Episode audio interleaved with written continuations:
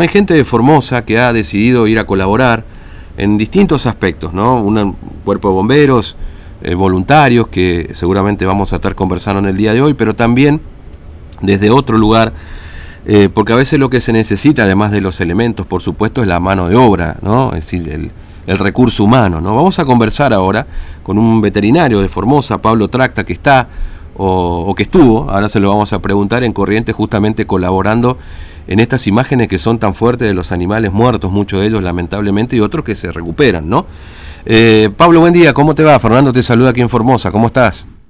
Hola, ¿qué tal? Muy buenos días, ¿cómo están? Bien, nosotros bien, gracias por atendernos. Bueno, ¿vos seguís en Corriente o, te, viniste, viniste un poco para, para Formosa ya? Estamos en Corrientes todavía hasta hasta mañana a la tarde, si Dios quiere. Sí. Empezamos por ahí, por, por la zona de Cacatí, y vamos a entrar un, un ratito por ahí y ya, y ya seguimos viaje para, para la provincia de vuelta. Claro. Escuchame, Pablo, bueno, ¿vos qué, qué, trabajo estás haciendo? Vos sos médico veterinario, por supuesto, estás en el interior de Formosa, creo. Pero bueno, ¿qué estás haciendo ahí en Corrientes? Digamos, ¿Cuál es el rol? ¿Qué, qué es lo que están haciendo ustedes como médicos veterinarios en el lugar? Bien. Bueno, sí, como, como lo había dicho, yo soy médico veterinario.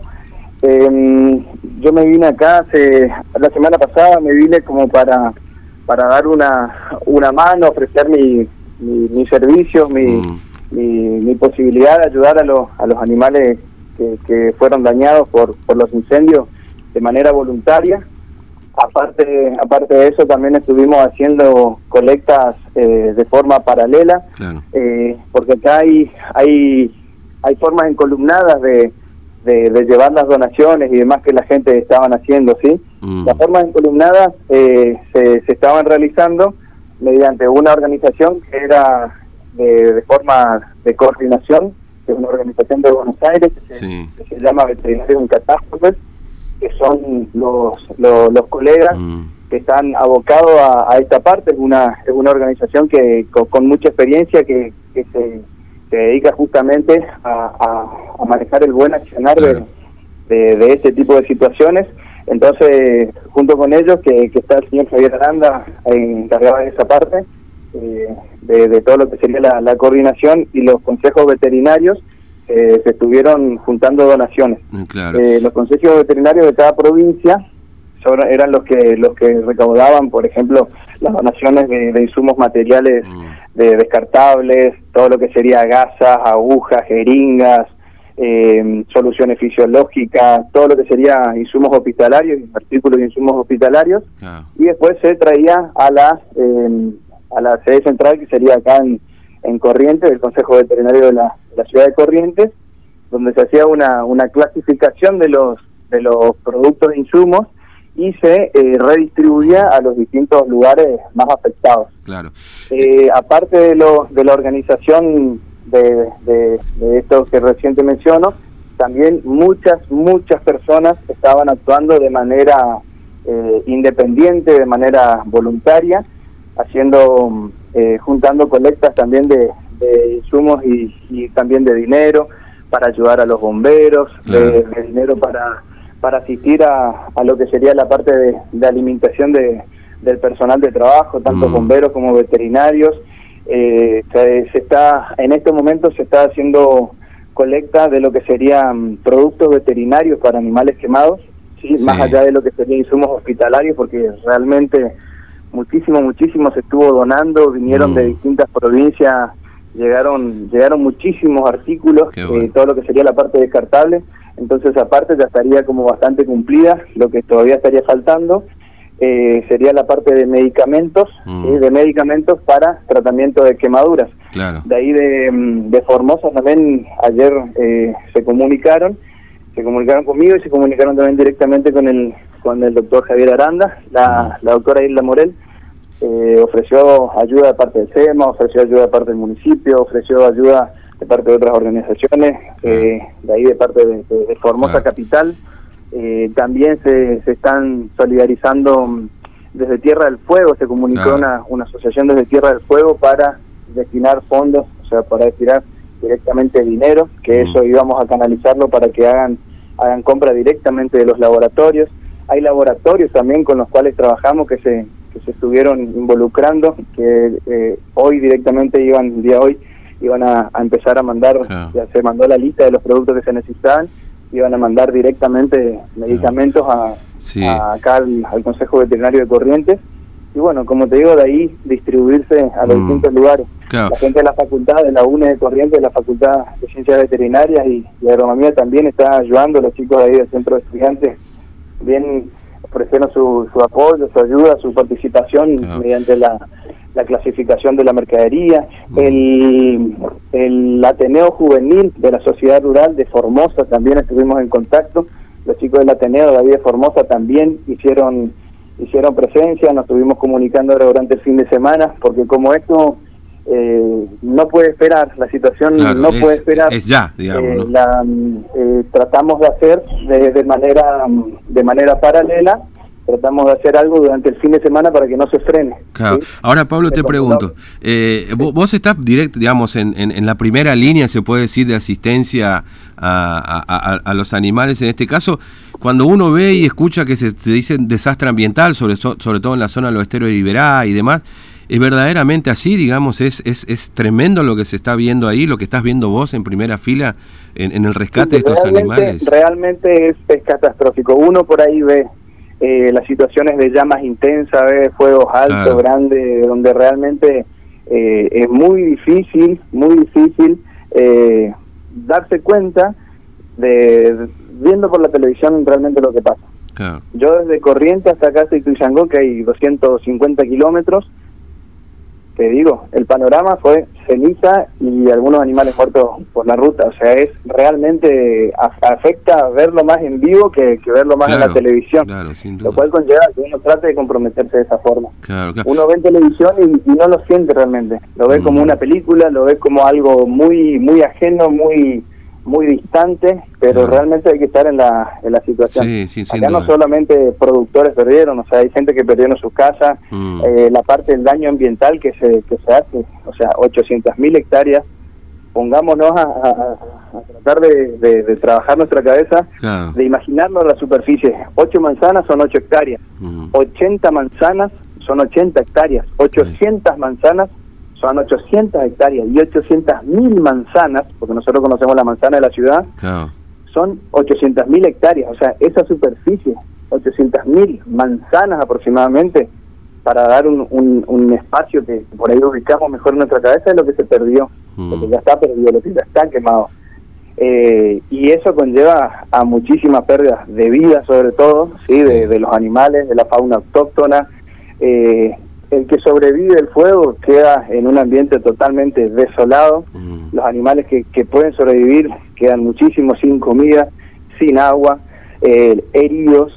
todo eso es lo que se está está tratando de, de, salvar mediante, mediante las tareas que se están llevando. Claro. Ahora, ¿hay muchos animales este, más domesticados, digamos, o ustedes también intervinieron por ahí con animales este, autóctonos o salvajes, entre comillas, digamos, ¿no? Que por supuesto ahí, ahí tenemos una biodiversidad importante, digamos, ¿no? No sé, para que la gente entienda, carpincho, yacaré, lo que poco tenemos también por acá, que son salvajes, bueno, este...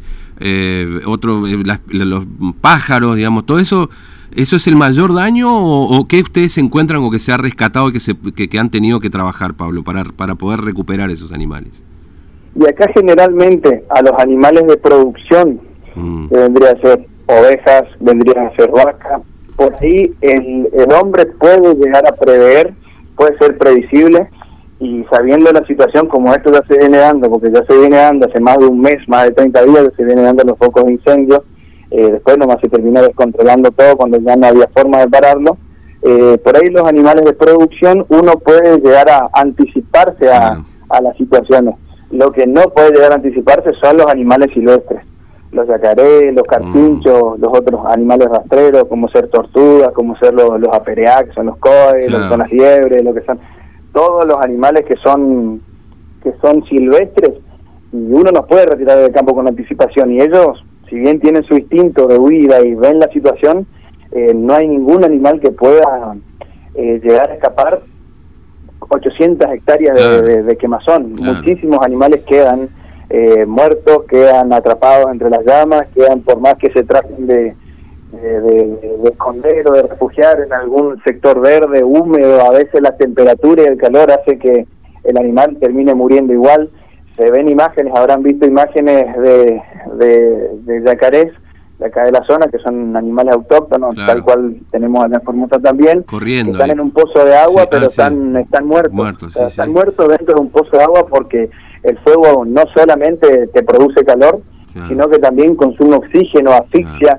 Los animales como, como por ejemplo los armadillos, los tatú que conocemos, se meten en la tierra y bueno, está bien, listo, tiene su madriguera, pero su madriguera bajo tierra, el fuego consume ese oxígeno, los animales que no mueren asfixiados por el humo, mueren asfixiados por la falta de oxígeno, por la alta temperatura, y no pueden correr muchas distancias, o sea, no hay, no hay un animal que, Mm. que pueda escapar mucho Claro. más del, del fuego que si no 10, Sí. 15 kilómetros, después el fuego te viene apurando con calor, deshidratado, eh, no para, viene, te- muchos animales lo terminan alcanzando. Claro. Hay otros animales que tienen un poco más de capacidad de vida, llámese algunos equinos en- que igual quedan atrapados dentro de los alambrados, ya que sea algunos cérvidos, pero igual quedan, se ven Claro, monos sí, muertos, es- se ven pumas muertos, se ven eh, ciervos muertos, o sea, No, es tremendo, es tremendo. O sea, escucharte nomás, Pablo, ya nosotros, uno se imagina, es una cosa terrible, pero verlo esto debe ser mucho más impactante todavía, ¿no? Y esto, no sé si estas lluvias, este, eh, bueno, fueron muy pocas igual me parece, ¿no? Colaboraron un poco para frenar el, el tema.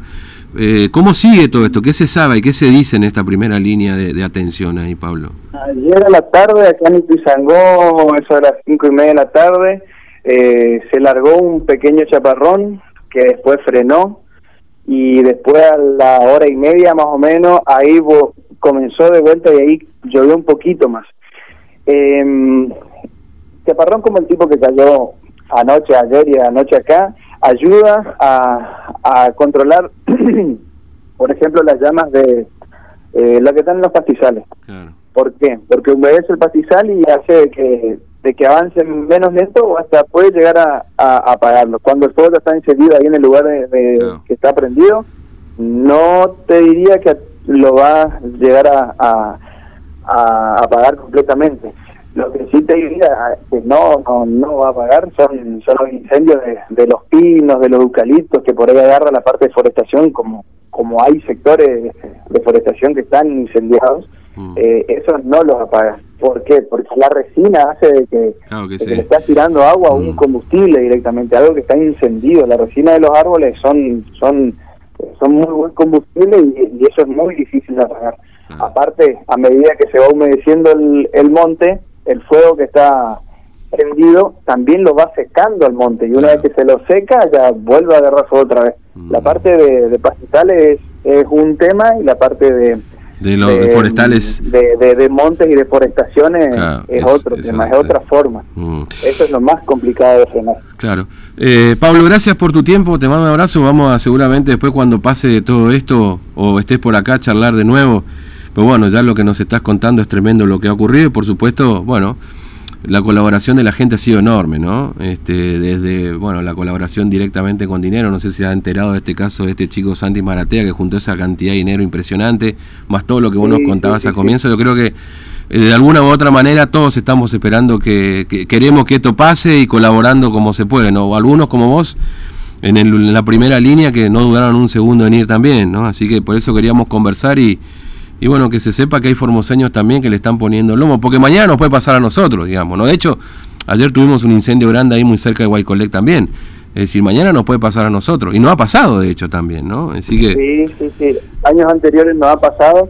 Eso es lo que yo le decía a varios colegas y le mandé algunas fotos. Ojalá que nunca nos toque, porque realmente es muy difícil estar preparado como para eh, catástrofe como esta, porque ya, ya lleva con letras mayúsculas el nombre de catástrofe. Sí, o sea, eso sí. es realmente realmente algo muy muy grande lo que se dio acá. Desafortunadamente, algo extraordinario en el mal sentido de la palabra es extraordinario. Es Sí. algo que totalmente no eh, ya sobrepasa lo, lo- lo común y lo normal. mm, Y después, eh, lo que uno siempre siempre dice, eh, que tratemos de colaborar, tratemos de tomar conciencia también. Ahí en Formosa, eh, por ahí somos somos un poquito irresponsables, igual en, en todas partes, ¿no? Claro. Eh, arrojando basura a, a los lugares, a pastizales, prendiendo una fogata y no apagándola bien, eh, yendo por la ruta tirando una colilla de cigarrillo. Eh, todo esto se evita mediante la educación y la conciencia. porque muchas veces no nos damos cuenta y tiramos una, una latita de cerveza, tiran eh, una botellita por, por la ventana, esas cosas hacen que se desaten este tipo de catástrofes y, y después los costos sean sean innumerables. Todo eso tenemos que saber también, no porque ocurra en otro lugar, no nos va a tocar a nosotros nuestras provincias. Eh, tuvimos focos de incendio inmensos, todo lo que sería en la zona de San Martín 2, la zona de Güemes, la zona de Lugones, eso fue bajando a toda la mm. la zona de Estanislao del Campo, eh, la zona de Ibarreta. Eh, hace dos años atrás hubieron focos de incendio en, nuestra provincia más que importantes. Eh, y, bueno, por eso hay que tratar de, evitar que ocurra, porque realmente no se quema solamente el pasto y no se quema solamente algunos árboles, se pierden muchísimas vidas, se pierde eh, una fauna rica como la que tenemos Formosa, que es única, pero única, eh, se pierden muchos daños económicos los productores, pierden sus alambrados, pierden, pierden hacienda, es, es muy, muy difícil eh, tratar de, levantar cabeza después de que el fuego arrasa, los animales se quedan sin comida, se quedan sin agua, siempre estamos eh, al ras con los justos, trabajando con la parte de, nuestra ganadería tradicional, de, nuestra región, de nuestra provincia, y todo eso hay que tratar de, entender y entre todos colaborar para que estas cosas malas no ocurran. Sí. Pablo, gracias, te mando un abrazo, eh, que tengas buen día. Un abrazo grande, buenos días a ustedes también. Gracias. Bueno, Pablo Tracta, médico veterinario en la primera línea, podemos decir, de, de, no del combate al fuego, porque hay otras personas que están trabajando en eso, que ya en un rato vamos a ir conversando, sino en la recuperación de los animales. Seguramente ustedes todos hemos visto este fin de semana o estos días que estamos viendo fotografías o imágenes